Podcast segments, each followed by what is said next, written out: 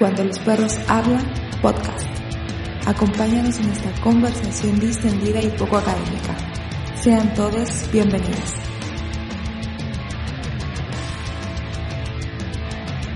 Un verdadero gustazo reencontrarnos en un nuevo episodio de Cuando los perros hablan.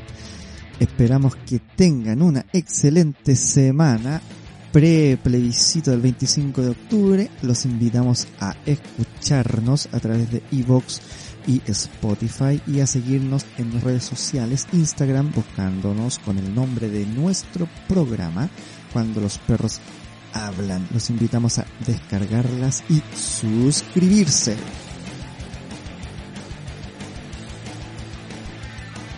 Y para comenzar el capítulo de hoy, establecemos como siempre contacto con nuestro panelista estable directamente desde la zona cero, directamente desde Santiago de Chile. ¿Cómo estás, Oscar? ¿Estás vivo? chuta, chuta, no, no, no. Hola Francisco, ¿cómo estamos? ¿Está en cuarentena? No, no, ya no, pues ya no estamos en cuarentena. Un saludo a nuestros auditores en un programa más de Cuando los perros hablan. Un abrazo grandote por todas las suscripciones, por todos los comentarios que nos han entregado. Oye, programa número 17 este, Francisco. 17, aunque no lo crea, señor. Mire, mire, agradezco a los auditores por esas muestras de apoyo. Hemos estado leyendo Sí. lo que son los mensajes y agradecemos mucho eh, eh, La compenetración que hay, la fidelidad que hay hacia este programa. A de programa. Con cariño, Con, con, cariño. cariño, con cariño. Oiga, una fecha especialísima. ¿ah? El día de hoy se cumple un año desde el llamado estallido social, la revuelta social, el término de una etapa. ¿Qué estaba haciendo usted en ese momento, don Oscar? A ver, cuéntenos un poquito para ir también conociendo la cotidianidad. No vamos a entrar en las confidencias personales de lo que estaba haciendo yo un Lo que se 18 pueda de contar. octubre, lo que se puede contar. No, no, no. Estaba, mira, estaba acá en, en mi casa, en mi casa eh, viviendo y viendo lo que eran las noticias que estaban ocurriendo. Y realmente era algo nuevo para las generaciones, no sé, generaciones Más que vienen después de los 90. Sí, Ah, las generaciones de que somos, 90, sí, que so- tenés razón. que somos por después de los 90, sí. que somos por 90, Sí. porque las generaciones que están pre-90 vivieron harto de, de estos movimientos, obviamente enfocados en un en un ámbito histórico distinto, como eran las protestas contra la dictadura. Pero nosotros estábamos viviendo un proceso que, que ya se venía fraguando, ya se estaba Mm. cocinando, y, y en cualquier minuto todas las personas decían, ¿cuándo vamos a despertar? ¿Cuándo vamos a, a, a- a revelarnos sacudirnos. frente a sacudirnos? ¿Cuándo, ¿Cuándo vamos a revelarnos frente a todas estas injusticias que se estaban presentando a lo largo del tiempo? Claro. Y es más, y es más, nos acostumbramos a eso tomándolo como normalidad, que eso fue lo peor. Lo Claro, peor, ver los abusos, los abusos de las grandes empresas, verlos como algo normal. Estábamos sea- como ya se hipnotizados ahí. ¿ah? Hipnotizados, Estábamos en el letargo, en el letargo. arraigados. Exacto, claro.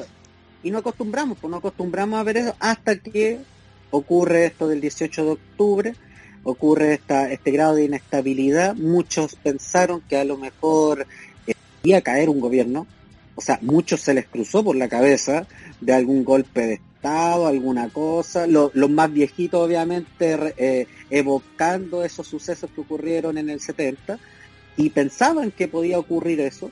No ocurrió, felizmente. Bueno, le hace bien a lo que es la democracia esto, que no ocurra nuevamente un proceso como un golpe militar o algo por el estilo, un quiebre de la democracia, pero quedó latente y quedó marcado, quedó marcado, por eso es un- un pre-18 de octubre y un post-18 de octubre, o sea, la mentalidad de cambió. una época. el término de una época cambió, cambió completamente el pensamiento, ya se puede hablar de pueblo, podríamos decir, se podría hablar de un poco de lo que es la unión del, de la unión social del pueblo, frente a hechos que, que siempre han estado en la palestra, los problemas de la FP, problemas de la salud, problema de la educación, la precariedad de la educación, la también de los abusos, los abusos que se han ido presentando, por ejemplo, con lo que es el asunto de las concesionarias, del TAG, del agua, todo lo que hemos conversado en capítulos anteriores, eh, se, se vio en ese 18 de octubre. Tampoco podemos desconocer el grado que, el grado de polaridad que había en ese minuto. Ya esa olla explotó, esa olla ya se fundió y obviamente aparecieron también sectores radicales, que cometieron hechos que igual son da para da para un análisis. Ver la quema ver la quema de, estaciones del metro fue fuerte fue fuerte verlo a través de la televisión. Obviamente no hay que creer todo pero es fuerte para las generaciones de nosotros de los post 90 ver como una como una construcción como es el metro que es el reflejo de la que es la modernidad y de lo que es la, la, la, supremacía económica, como antiguamente la creación del ferrocarril demostraba que era una, que era una, una forma de evolución económica, que estaba yendo bien al país en, rasgos generales, ver al metro y ver estaciones del metro que ver el descontento, ver cómo, cómo la gente realmente se hastió, se hastió de, de tantas cosas y eh, con declaraciones de muy grueso calibre, por no decir estúpida, perdóname la, la, la, que te lo estoy diciendo, pero esa, pero declaraciones completamente fuera de lo que es el contexto y declaraciones estúpidas de distintos sectores de, de la política que te demuestra una vez más que no están acorde a lo que es la vivencia chilena, como por ejemplo que había bajado el precio de las flores y que fuéramos a comprar flores, eh, que la gente, que la, que la, las señoras se juntaban en el consultorio para hacer vida social y que después te dijeron que esto, que los muchachos, que esto no había estallado, que esto no había, no, no había prendido fuego y lo primero que prendieron fuego fueron las estaciones del metro. Con declaraciones así se apagó, se trató de apagar este, esta situación, pero con benzina y de alto octanaje. Claro, muy buen resumen ¿eh? de lo que pasó este 18, el pasado 18 de octubre. Eh, y cuando hablabas de las frases, esas frases venían de todos los sectores políticos. ¿ah? Recuérdate que José Miguel Insulza dijo hay que reprimir con energía. ¿ah? Ese mismo 18 de octubre en la noche. Entonces eso da cuenta del impacto que provocó en esta clase política que se adormeció en los réditos que le trajo todo este modelo económico y político cimentado con la fuerte de la derecha y antes opositoras a ellos, ¿no es cierto? Eh, y al final los tomó por sorpresa, pues fue un impacto. Y yo creo que también tomó por sorpresa al mundo. El mundo se preguntaba cómo el chileno, cómo aguanta tanto, cómo aguanta tanta injusticia, tanto abuso, tener que pagar por absolutamente todo. Te creo pagar por una tele, ¿no es cierto? Te creo pagar por un celular, pero no pagar por temas de salud cuando tu vida está en peligro. No quedar encalillado de por vida, que hacer bingo, los derechos al agua, otra cosa impresentable. O sea, todo ese engranaje de abusos validado, legalizado por la constitución que inventó este modelo, en el extranjero decían, pero ¿cómo no se revelan ante eso? Y por eso que impactó tanto el 18 de octubre en todo el mundo y también fue tomado como modelo a seguir por muchos otros países porque veían una economía neoliberal a ultranza, se estaba dando esta respuesta o esta rebelión. ¿ah? Entonces, al final, eh, el 18 de octubre marca indudablemente el término de una época que podríamos signarla con la fecha de inicio del año 70, 73 específicamente, y en los libros de historia después cuando esté a clase viejito Oscar, le va a salir ahí 18 de octubre del año 2010 como término de esa etapa histórica. Vamos a ver cómo le van a llamar. Ah, y vamos a tener que ver, de acuerdo a la línea historiográfica del gobierno de turno, el que haga las políticas educativas, se va a llamar el desastre de Chile o la épica de Chile. Ahí vamos a ver cómo va a estar signado ese periodo histórico, pero indudablemente asistimos todos nosotros, eh, a una a un fenómeno, ¿ah? a un fenómeno totalmente nuevo y en perspectiva histórica estudiable a todas luces. ¿ah? Así que va a dar para conversar mucho, ahora está celebrando un año, hemos visto las imágenes en la televisión, en los medios, en las redes sociales, están hirviendo, ¿ah? con opiniones de uno u otro, así que va a ser súper interesante ver cómo se desarrolla esto. Oscar, ah, dime, dime, dime, No, ha habido, ha habido una alta convocatoria. Usted que está ahí, en ahí en Santiago, ¿eh? En Santiago ha habido una alta, una alta convocatoria en lo que en el sector de la Plaza de la Dignidad, también la Plaza Baquedano, para algunos Plaza Baquedano, para otros la Plaza Dignidad, y ha tenido una alta convocatoria, obviamente con hechos que son aislados, que eso no es inevitable, mm. inevitable, en las altas convocatorias siempre hay eh, sectores más radicales que están con la quema de semáforos, rompiendo rompiendo eh, eh, mobiliario, mobiliario público. Mobiliario, exacto, mobiliario público. Pero eso es, inevitable, es inevitable, que no se pierda el foco en eso. O sea, no, eso realmente, no, realmente ver, ver en las noticias que han estado casi una semana o dos, cuatro días hablando de quién pintaba Quedano, después lo pintaron de rojo, después lo pintaron, no, o sea, muchachos, no, de color pastel no, que se lo llevan sí, allá, que ah. al final al cabo, al final al cabo da lo mismo la forma en que lo pintan. La farándula. el asunto, es la farándula mediática, eh, político sí, o sea, da, lo mismo da lo mismo que en la pinta, si el asunto es, es la evocación y recordar el simbolismo. Eh, que es el, simbolismo de, la, de, lo que ocurrió ahí, de la toma de lo que es la Plaza de la Dignidad, como una forma de, representar eh, los problemas que, se estaban presentando y que estábamos aletargados, aletardados, se dice la palabra. Aletargados. Aletargados, que estábamos aletargados eh, en este Chile, pues en este Chile neoliberal el jaguar de Sudamérica. En, este Chile inglés, ¿pues acuérdese usted? ¿ah? claro, Cuánta claro. Todos hablando calladito. Es que, es fácil, Francisco, meter la basura debajo de la alfombra. Eso es otro, ¿eh? Sí. O sea, en cualquier... Que no se note para afuera.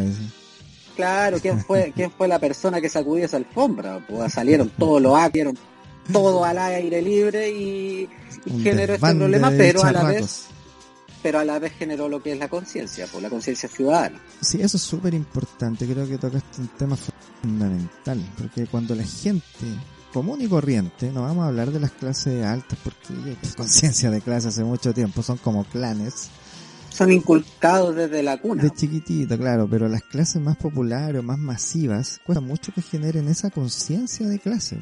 Yo creo que era tanto tanta la problemática en común que tenían las clases populares o las, las clases más masivas, ¿no es cierto?, del componente demográfico de nuestro país, eh, em, que al final se uniformaron y dieron ejes en común de lucha.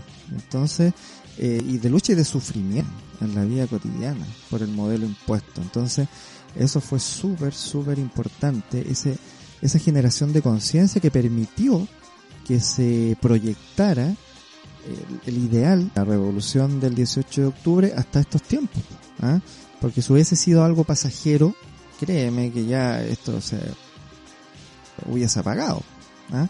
Pero eso siguió latente a pesar de todos los inconvenientes mundiales eh, hablando de, la pandemia específicamente, siempre siguió latente eso, ese malestar, ese síntoma de crítica, ese, mm, esa crítica al abuso, ¿ya? Y se lograron, por ejemplo, cosas súper importantes, como por ejemplo, torcerle la no a las AFP y poder sacar, ¿no es cierto?, un 10%, eh, que fue el salvataje para muchas familias de esa clase media desprotegida y abandonada por parte del Estado.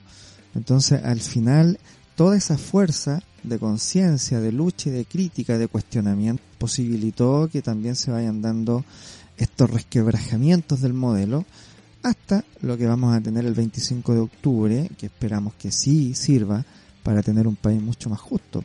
¿Ah? Y que esto eh, no vamos a decir que se terminen, pero que sí disminuyan de manera significativa. Eso es lo que se busca, o sea, lo que se busca todo proceso, todo proceso de cambio es a largo plazo. Obviamente hay sectores radicales que lo quieren ahora ya. Pero muchas veces ese ahora ya eh, lo han visto desde, la, desde los sectores altos. O sea, en los sectores altos, eh, no sé, pues es súper fácil bajarse, no bajarse los impuestos y si no se los ah, bajan rapidito, pues, pero una persona, pero una persona del, acá en sectores más bajos, tenéis que esperar como cuatro, cinco, seis años, esperar que te hagan una condonación de alguna deuda o algo del estilo, pero Ponce pero Ponce no tuvo esa, tuvo que pasar ese proceso, no tuvo, gracias pasó ese proceso para él, eh, de esperar cinco o seis años de una condonación de deuda. Rapidito. Todavía existen, claro, todavía existen eh, esos desequilibrios eh, eh, normativos. Esos desequilibrios, claro que te evocan, te evocan por qué se está luchando, por qué se está colocando en la palestra este descontento social que hubo en el 18 de octubre, todavía sigue latente. ¿Se durmió un poco? Puede ser que sí, por el asunto de la pandemia, pero sigue latente, sigue en el ambiente. Sigue ahí, oye, hablaste de Ponce Larú y les comentamos a todos ustedes que este caballero recibió una condonación de deuda de 59 millones de dólares. O sea que se robó, se apropió indebidamente, vamos a poner entre comillas, eh, de 128 millones de dólares, se le había aplicado una multa de 62 millones de dólares, que ya es un tremendo regalo, porque si te robaste 128, la multa es casi la mitad, o la menos de la mitad, o sea, negocio redondo. Pero no contento con eso, se le condona la deuda en 59 millones de dólares, se le rebaja, perdón, la deuda en 59 millones de dólares. O sea, terminó pagando 3 millones y al final del día terminó ganando 125 millones de dólares. Gracias a las leyes desprendidas de las bases institucionales legales que tenemos en este país. Entonces, ¿cómo no va a dar rabia? ¿Ah? Si te dedicáis a desfalcar con una empresa que más encima te fue regalada en dictadura, Sokimich, junto al todo el litio chileno, o la mayor parte del litio chileno para no ser absolutista, y más, más encima, pagaste campañas políticas y aquí nosotros vemos los resultados. ¿ah? Vemos los resultados de eh, haber pagado en vez de 62 millones de dólares, pagó 3 millones de dólares nada es gratis en esta vida, pues Francisco, o sea, se tiene, se tiene que devolver la mano. Claro, y ayudó a todos los sectores políticos, ¿ah? de, de, desde izquierda, centro a derecha. Así que aquí están todos metidos en el mismo, claro, y por eso es la crítica, al final a todos los mojaron. ¿ah? Entonces es impresentable. Entonces podríamos aplicar eh, un ejemplo parecido en que eh, las personas que tuvieron los 500 mil pesos del bono, eh, mal habidos, según el Servicio de Impuestos Internos y el gobierno, que devuelvan 14 mil pesos. Y ahí hacemos la proporción ¿ah? de lo que le descontaron a Ponce Larú. Listo. ¿ah? No, pero ahí ponemos el grito en el cielo. De ética, y clases de, ética. No, ahí ponemos el grito en el cielo. ¿Cómo puede ser posible la gente deshonesta? ¿ah? Pero cuando hablamos de millones de dólares y a gente que paga campañas políticas, ahí nos olvidamos de esos conceptos. El doble estándar, por Francisco, el doble estándar que se presenta en el Y después dicen, ¿por qué la gente tiene rabia? Entonces, ah, es irrisorio. ¿ah? Es irrisorio y por eso se quiere cambiar todo eso. ¿ah? Así que hay que seguir, seguir bregando, porque esto no termina acá con la votación del plebiscito, un proceso de la en donde, como hemos dicho en podcasts anteriores, eh, es una responsabilidad cívica seguir supervisando lo que hagan, lo que voten los constituyentes.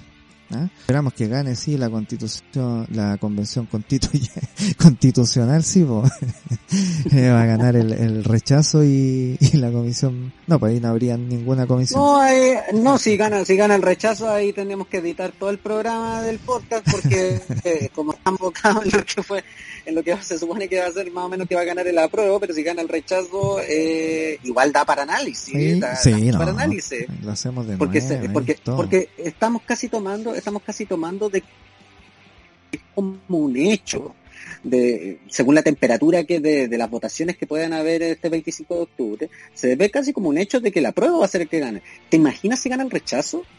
Uf, imagínate si gana, yo creo que si gana el rechazo, ahí sí, ahí sí, lo acompaño compadre, nos subimos ahí al teleférico del San Cristóbal, abrimos la compuertita y nos mandamos a ti. es que, claro, porque, no, yo sería porque estamos dando como un hecho de que va a ganar el, estamos dando, es que Claro, estamos dando sí, casi sí, como un es hecho que- peligroso. que, gane la prueba, pero te, pero te imaginas, te imaginas claro si, si gana el rechazo, ¿qué, qué, qué programa vamos a hacer, pues, Francisco? O sea, Hacemos uno, lo vamos a tener que adaptamos al todos rechazo. los patrones. Adaptémoslo al rechazo nomás, Claro. y le cambiamos el nombre. Pero igual no es malo, Cuando los perros pero igual no Claro.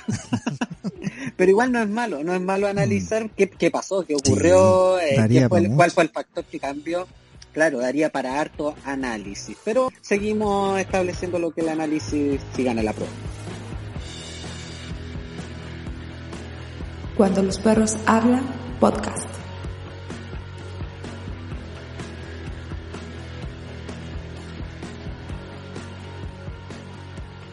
Desde el 18 de octubre eh, se ha utilizado el concepto de violencia, se ha estudiado, analizado de diversas perspectivas. Y yo te quería hacer una pregunta, Oscar. No te compliques, respóndela No, dale, como dime. tú quieras.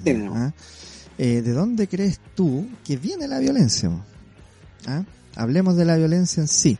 La violencia de carabineros a los manifestantes, la violencia del Estado a la ciudadanía. ¿Dó- dó- ¿De dónde crees tú que se origina esta violencia y cómo la podríamos encapsular para poder apreciar y entender lo que pasó el 18 de octubre? Bueno, es que la violencia en sí social, porque lo podríamos caracterizar de esa forma, lo que es la violencia del Estado, todos estos abusos, todos estos mm, problemas que se han ido manifestando, no es tan solo de, de, de hace un año, ni dos años atrás, ni 30 pesos, como decían todos, Mm, es, es de 30 años, o sea, y, y- y eso y eso te va te va durmiendo en una normalidad que después tú dices, oye, paremos un poco, esto no es normal, po. o sea, ¿qué, qué es lo que está ocurriendo? Las generaciones obviamente se acostumbraron a esto. Eh, muchas personas cuando fueron a las primeras protestas que se estaban realizando en la Plaza de la Dignidad, eh, muchos abuelitos decían, gracias muchachos por salir a, a- sí, a se me protestar por nosotros, sí, sí, a protestar por, por nosotros porque nosotros no podíamos. Nosotros tomamos esto como si fuera algo normal, estos abusos, como que era parte del sistema.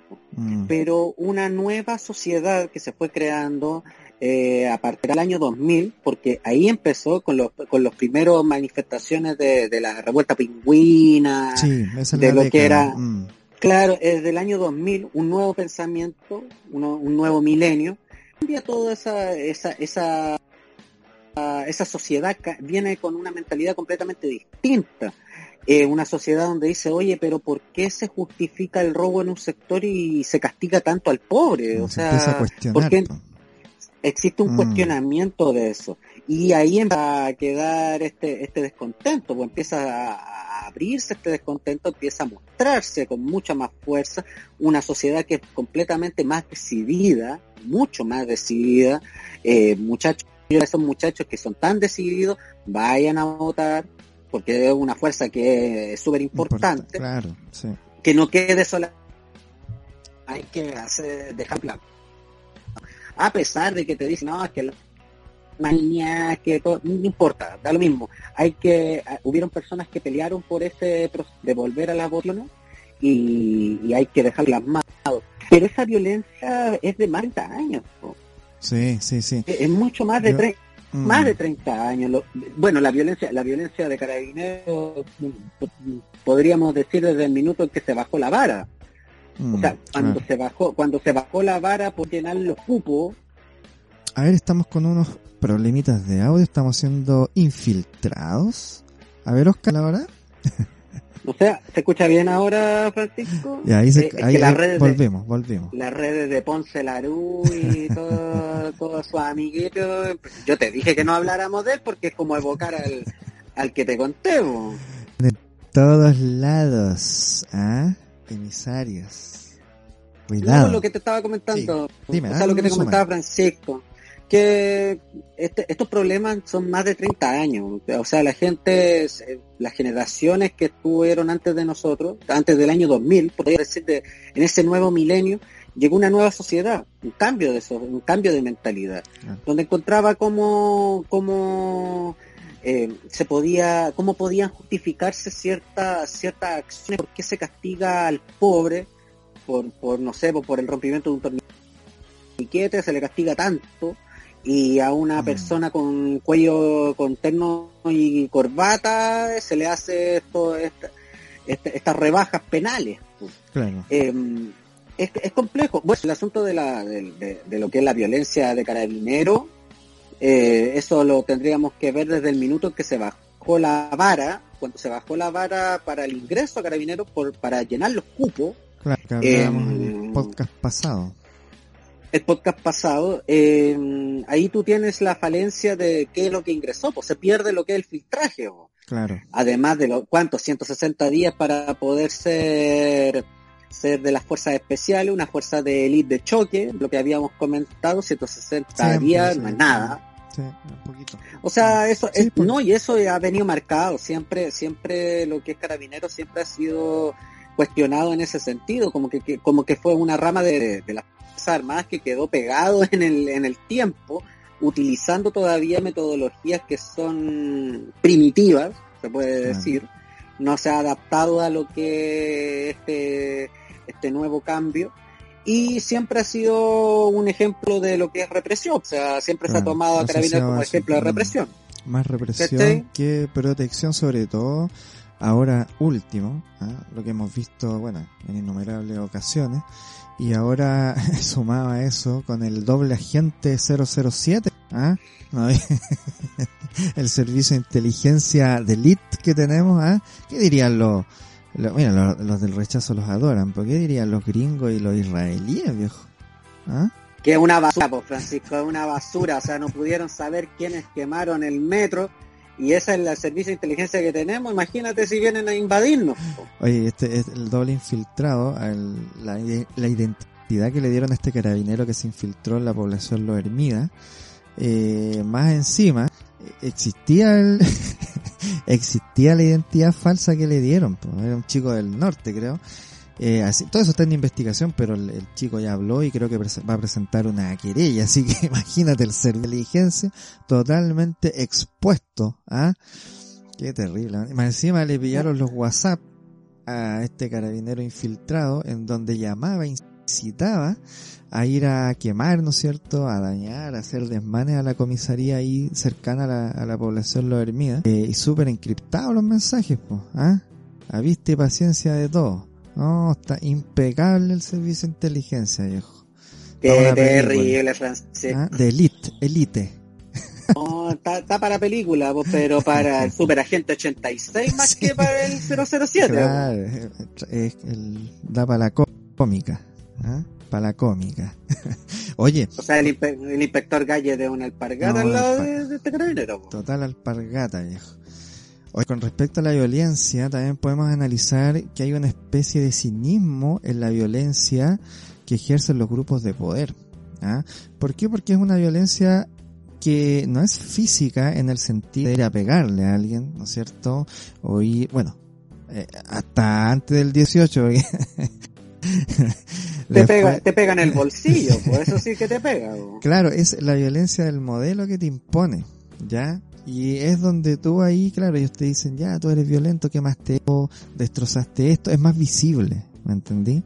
Como más visible, impacta más.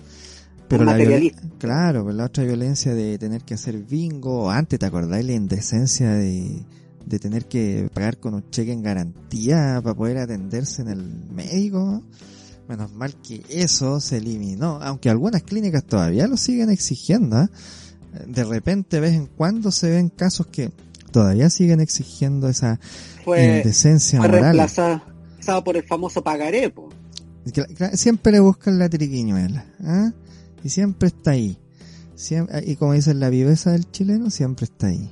Pululando para ver cómo me puedo joder a la mayor cantidad de gente. Qué terrible. Eso es lo que hay que cambiar en ese sentido. Entonces hay una violencia que está como por debajo, pero que tú la vives día a día, ya en el acceso a cosas básicas. Y la otra violencia, la que le gusta, ¿no es cierto?, poner en la palestra al político, al gobierno, a los medios de comunicación, es la que más se ve, po, que es la de estos incidentes ahí, pero esa violencia tiene una explicación que tampoco la vamos a justificar, ¿no es cierto?, pero sí la vamos a entender perfectamente. No, claro, o sea, lo que tú decías, Francisco, siempre el robo, colocando como un ejemplo, el robo, el robo de evadir impuestos, se le ve a una persona que es administrativa de una empresa como algo bien hecho, como que estás haciendo bien tu trabajo, porque estás entregando eh, muy buenos dividendos a lo que es tu empresa. Claro, pero la persona que no paga el pasaje de la micro es castigada con las penas de la ley. O sea, claro, la condena evasor y, todas esas cosas. Claro, de la ley y eso, de, los calificativos. ¿ah? Y van todas las cámaras detrás. Oye, ¿usted por qué evadió? Pero al que se robó millones de está tranquilito robando porque sabe que tiene una protección derivada de la estructura legal desigual de este país. Correcto, o sea, el amparo, la impunidad frente a eso, frente a eso hecho. Eso es lo que hay que cambiar, o sea, eso es lo que hay que mm. cambiar, o sea, el robo es transversal tanto desde arriba hacia abajo y tiene que ser castigado desde arriba hacia abajo también. Claro. Si no es castigado o si es segmentado el castigo, eh, obviamente va a generar estos problemas y vamos a ver el culo vicioso de decir, es que yo hago esto porque los de arriba eh, no, no se les castigan y volvemos a ese círculo vicioso, el cual tenemos que terminar.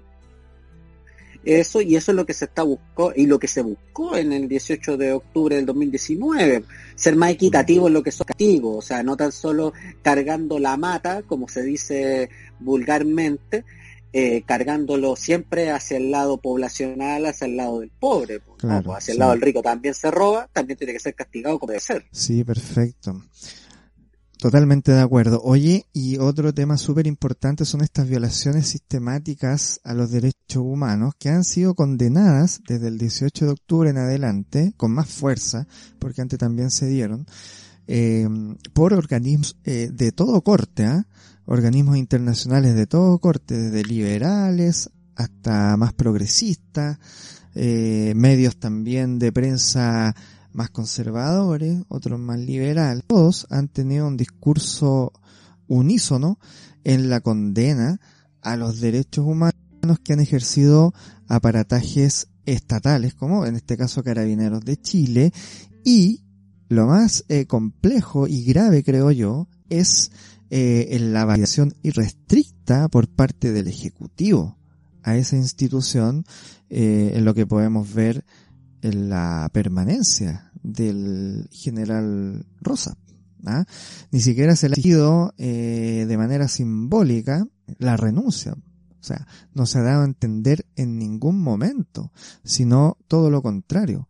Se le ha entregado un apoyo constante eh, e irrestricto al, al director general de carabineros que ha dejado mucho que desear tanto en declaraciones como en actitudes ¿ah? en torno a estas violaciones condenables de los derechos humanos, tanto a nivel nacional como internacional.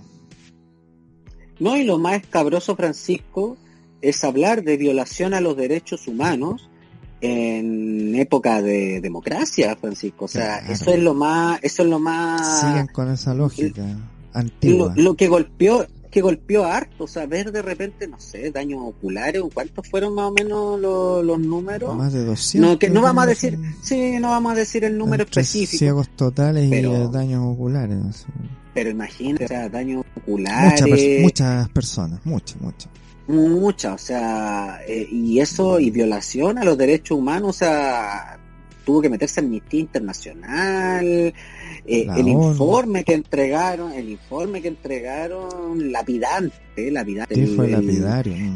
Sí. pues, o sea, eh, y verlo en democracia, que eso es, lo, eso es lo más terrible, lo más terrible. Pensábamos que habíamos ya superado esa etapa, pero vemos que todavía estamos pegados en eso eso, eso te quería comentar este 18 de octubre eh, y la pandemia y todo lo que ha pasado desde la fecha eh, ha demostrado el país que tenemos, pues esa carcasa ¿ah? Todas estas cosas eh, yacían en, el, en el subsuelo, eh, iban moldeando todas las acciones, la vida cotidiana de las personas, pero estaban ahí.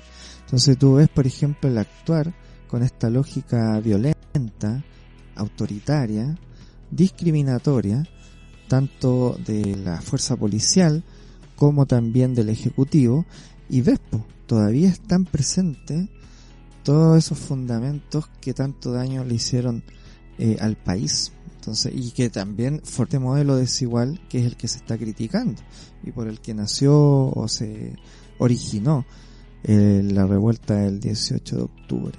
Entonces, eso nos desnudó, nos ha desnudado como país todos estos procesos. Así que ojalá que lo viene a posteriori nos haga reflexionar de manera profunda y como decías tú, de manera consciente el país real que queremos. Espero bien encaminado.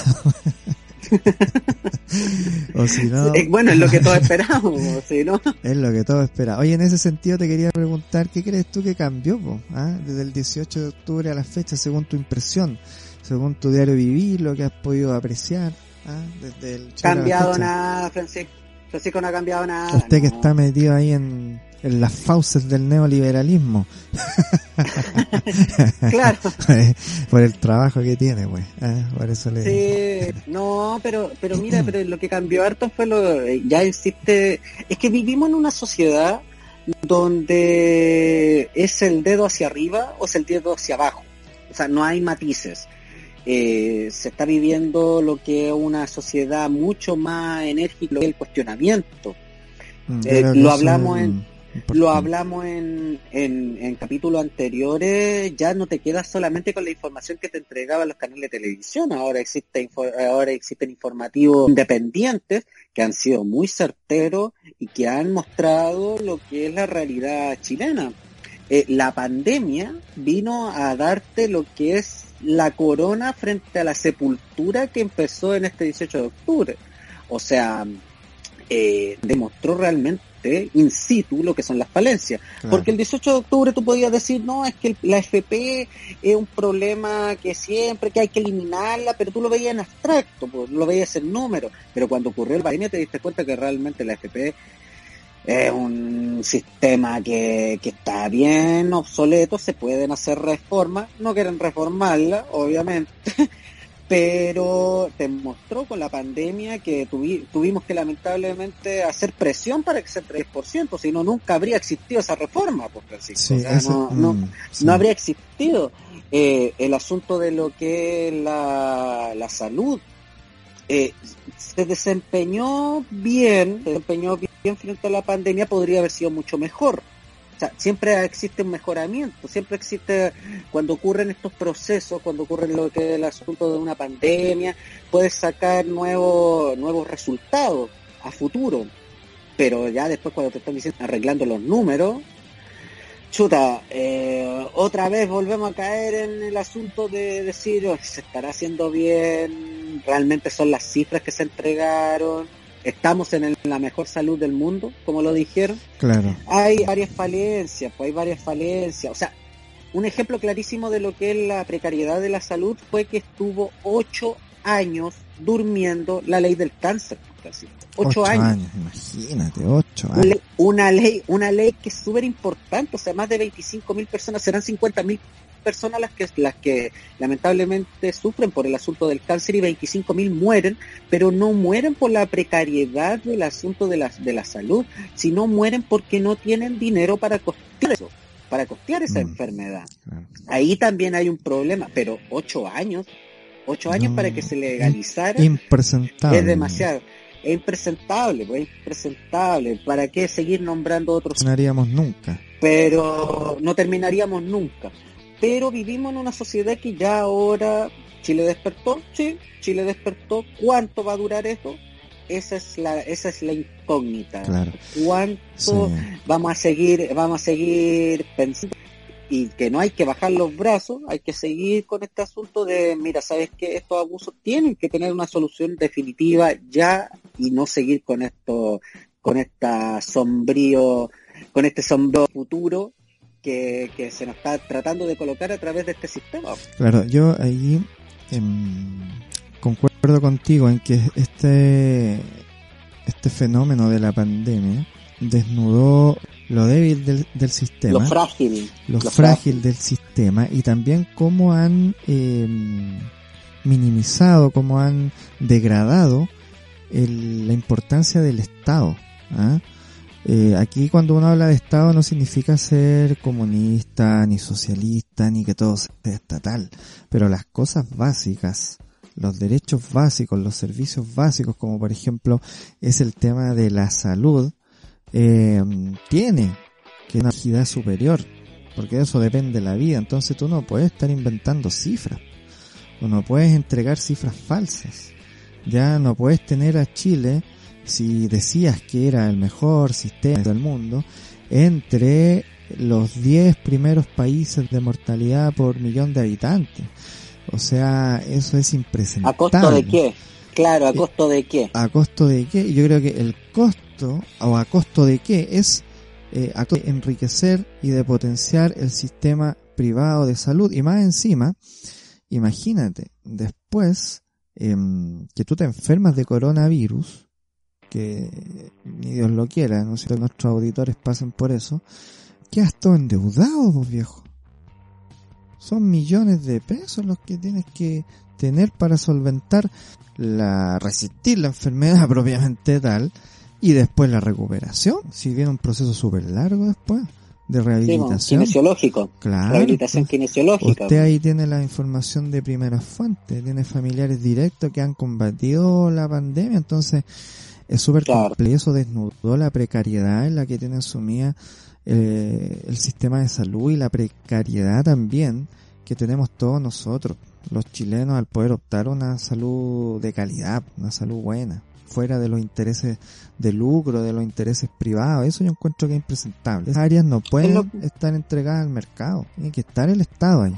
Claro, Y de claro, buena es, lo, es forma. lo que tú argumentas. Eso es lo y de buena forma. Buena pues, forma, eso, eso es lo es el otro punto, o sea, Sí. es lo que lo que tú argumentabas, pues Francisco, que el mercado no puede ser el regulador, o sea, Ah, sí, eh, no se puede dejar, no se puede dejar la salud, no se puede dejar la salud, la educación, se puede dejar para lo que es la, la regulación del mercado, además que te entregan un un, un facto, Francisco, o sea, es- no. eso es lo peor de todo. Sí, no, no, sí, es súper grave. Eso- pero eso tiene una intención. ¿ah?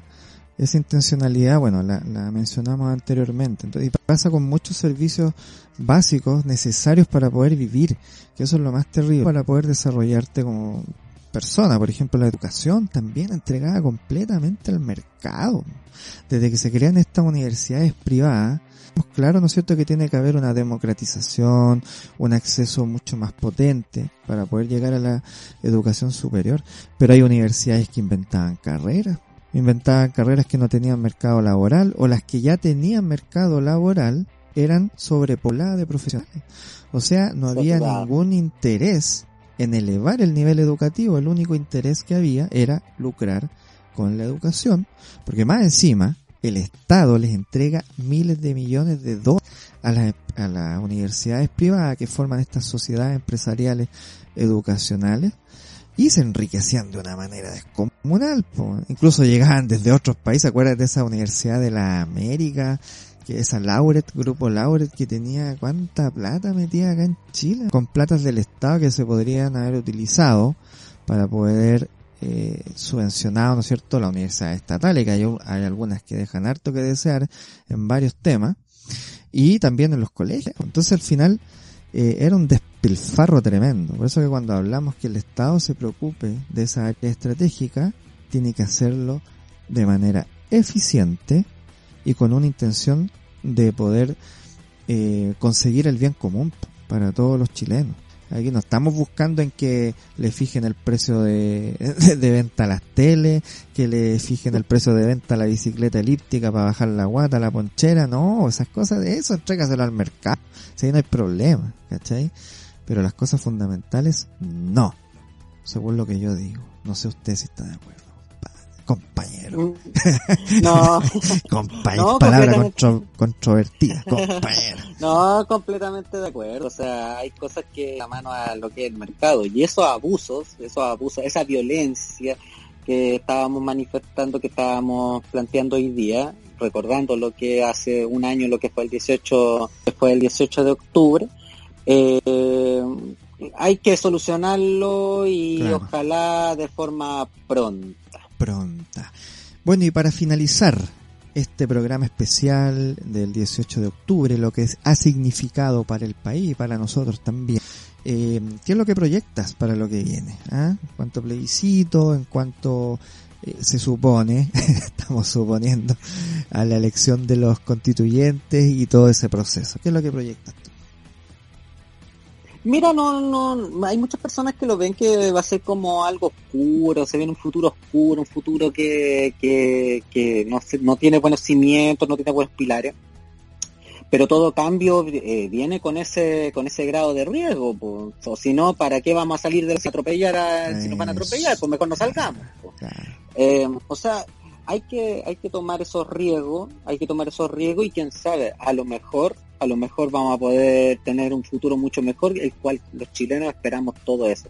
Espera esa, esa alegría que ya viene, que no vino cuando se formó, cuando vino la- el periodo de transición, esperemos que esa alegría ahora realmente llegue y que fue cimentado en un 18 de octubre, un 18 que nos cambió la mentalidad, un 18 de octubre que nos que, que hizo remover el piso y volver nuevamente a pensar en la solidar- en la solidaridad social que eso Perfecto. teníamos bien perdido Sí, perfecto. Y agregar a tus palabras que fue un 18 de octubre por la gente, por nosotros. Y eso es lo importante y por eso que tenemos la responsabilidad nosotros de seguir supervisando el actuar de todas las autoridades que se elijan para redactar la constitución. ¿ah? Lo vamos a recalcar hasta el cansancio. Hay que estar ahí, hay que estar presente, hay que informarse, porque lo que viene es fundamental para tener un país mucho más justo, mucho más solidario y mucho más equilibrado en el trato con las personas. Que eso es súper importante para mirar violencia, porque mucho se habla de la violencia visible, pero como vimos, también la violencia que subyace, esta violencia cínica, también es súper importante en la originación, o en originar, perdón, estoy inventando palabra ahora, ¿ah? en originar eh, estos tipos de violencias diversas. ¿ah? Así que eso, por un país más justo eh, y por un país más equilibrado y en donde se respeten todas opiniones, ¿ya? hechas con respeto también, eh, vamos a votar este 25 de octubre. Yo no tengo temor ni empacho en decir, yo voy a votar a prueba, no sé usted. no la claro, disyuntiva. Francisco. me puso en la disyuntiva no no, No, completamente tranquila. también pienso lo que la apruebo pues, apruebo también Ya pues. Un abrazo a todos nuestros podcast escucha. Espero que tengan una excelente semana. Esta semana es fundamental y nos vemos el profe ya con quizá los resultados del plebiscito. Así que eso, lo comentamos después. Un abrazo a todos. nos vemos chau chau Cuando los perros hablan, podcast.